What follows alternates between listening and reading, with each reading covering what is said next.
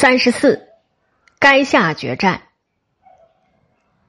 两军所争的只是气的盛衰，而现今正是项羽气衰的一刹那。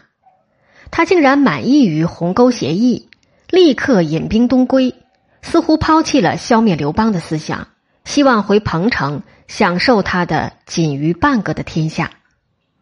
不，项羽诚然气衰，他也绝不是一个如此无志气的人物。他是困于环境，困于兵疲粮尽，前方没有进展，后方遭受威胁，而不得不暂时如此。他若是回到彭城，获得相当时期的喘息，谁能料定他不重整旗鼓，再来一决雌雄？到了那个时候，未必汉军仍能占有如今日的优势，兵多粮足，稳固的荥阳城高建的阵地，大量的。彭越与英布所统帅的游击队伍，还有那智勇兼备的一举而下魏赵燕齐，战无不胜，威震山西、河北、山东，具有齐国，实为整个北方的局部称王的韩信的拥护。韩信未必能够永久不听从那些卞氏、武涉、蒯通等人，永久不愿意与楚汉鼎足而三，三分天下。等到那个时候，韩信若是突然肯鼎足而三，肯中立于刘项之间，谁能料定项羽那时候不能吞灭孤立的汉？谁能料定项羽不连韩灭刘？张良很冷静的看到了这一步，他认为楚汉若是迟早必须一决雌雄，那么不如现在就决。因此，在鸿沟协议的次日，他就建议刘邦决战，不顾条约的约束。而追击项羽的东归大军，同时通知韩信、通知彭越与英布一齐会师固陵，夹击项羽，消灭项羽。刘邦完全接受张良的这一个建议。项羽统帅他的军队一步一步的向东移动，不曾梦想到刘邦竟然越过鸿沟的界限，扯毁鸿沟协议，一步一步的跟踪而来，追逼不已。一直追到今日淮阳县西北的固陵，愤怒燃烧了项羽的心，他立刻传令全军停止撤退，回转头来打击刘邦。这时候，韩信、彭越、英布都不曾到达固陵，而且根本就不曾有出兵的消息。乘人之危的刘邦于是反为项羽所成，大败。刘邦于是又只得深沟高垒，在固陵驻壁自守。若是没有张良，刘邦的前途真是暗淡的很。刘邦已经离开了优良的阵地，胆敢与项羽做遭遇战。当年不离开城高的阵地，又加上彭越的游击力量，仅能与项羽相持不下。刘邦从来不曾有资格与项羽做遭遇战。刘邦自己没有精兵，又不知兵法，实实在在远不是项羽的敌手。他若是想成功，唯有借重于彭越、英布、韩信。有什么方法能使他们遵守会师固陵的命令？他们究竟为了什么不肯会师固陵，而采取观望，以便从来助汉基础的态度？只有张良能够看透他们。他们之所以助汉，不是为了什么理想，更不是为了刘邦能够礼贤下士。刘邦对人是一点礼貌也没有。他们帮助刘邦，是因为刘邦不爱金钱，不惜爵赏，不像项羽那般吝啬。现在他们为什么观望？是恐怕刘邦灭了项羽以后，不再需要他们，不再对他们宽厚，不再有什么封赏。张良说：“赶快通知韩信，告诉他，不仅将永为齐王，而且可以扩充地盘，从淮阳以东直到海边，包括他的故乡。也要告诉彭越。”必定封他为王，从商丘北至古城都作为他的领域。剩下英布本已封他为淮南王，现君允许给他全部的淮河以南，再派刘谷领兵增厚他的实力，促进他的行动。张良的计策，刘邦立刻实行。实行以后果然见效，韩信、彭越、英布都动员了。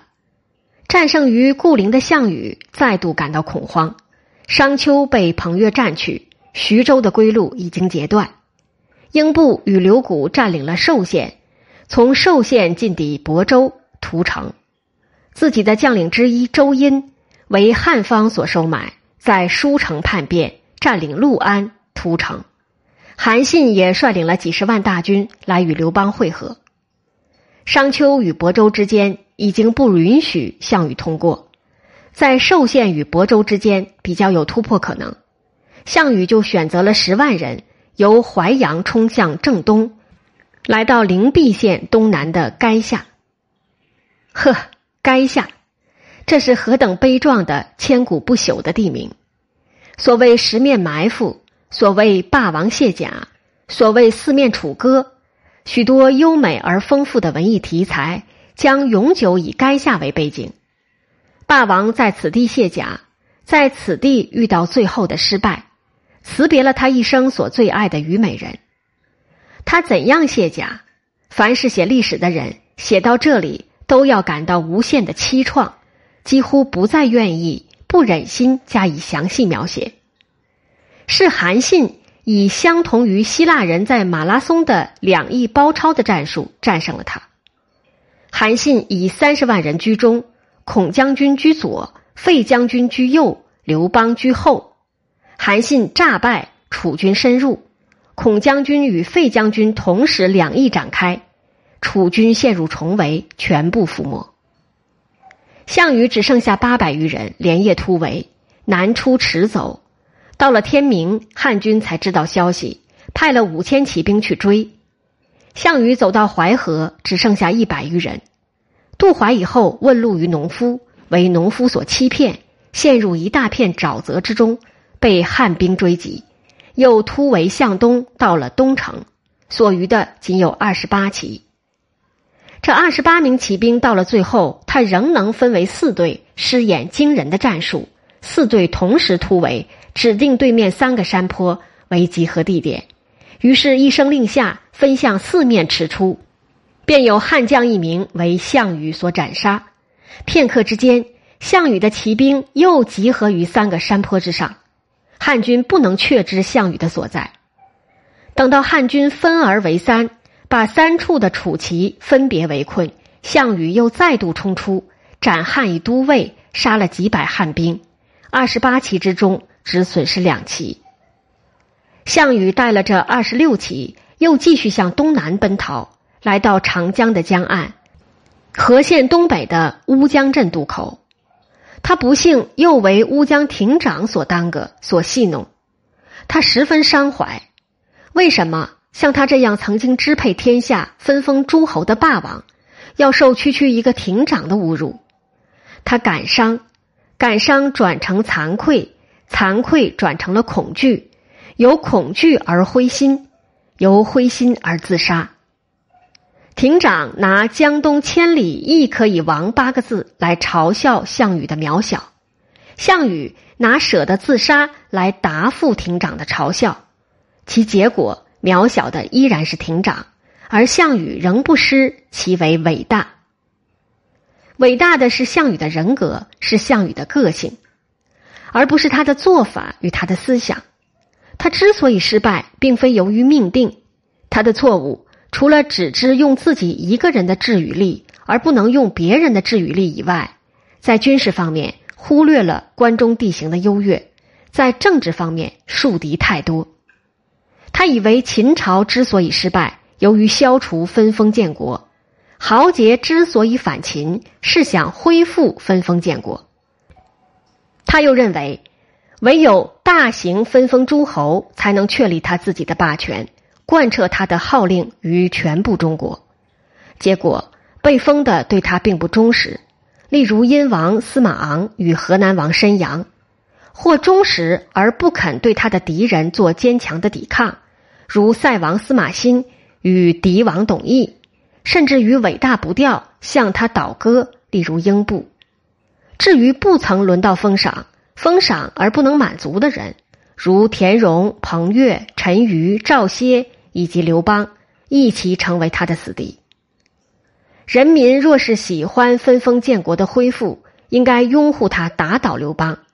但是人民所要求的却是除秦苛法，约法三章，司法与行政的简单化，最短期内的和平与保证和平的反分封建国的统一政府。刘邦在陕西、甘肃、山西恢复了郡县的制度，丝毫未曾引起当地人民的反感，而且由于萧何的善于为中央集权的治理，反而增加了刘邦的作战能力。郡县制度下的刘邦后方结成一个巩固的整体，远非项羽所能想象。反之，项羽在后方除了用霸王的名义为封建的号召外，不曾有什么优良的新型的行政机构，因此，刘邦屡次战败，屡次均能回到自己的关中。项羽垓下一败，竟然徘徊乌江，有江东而不能回。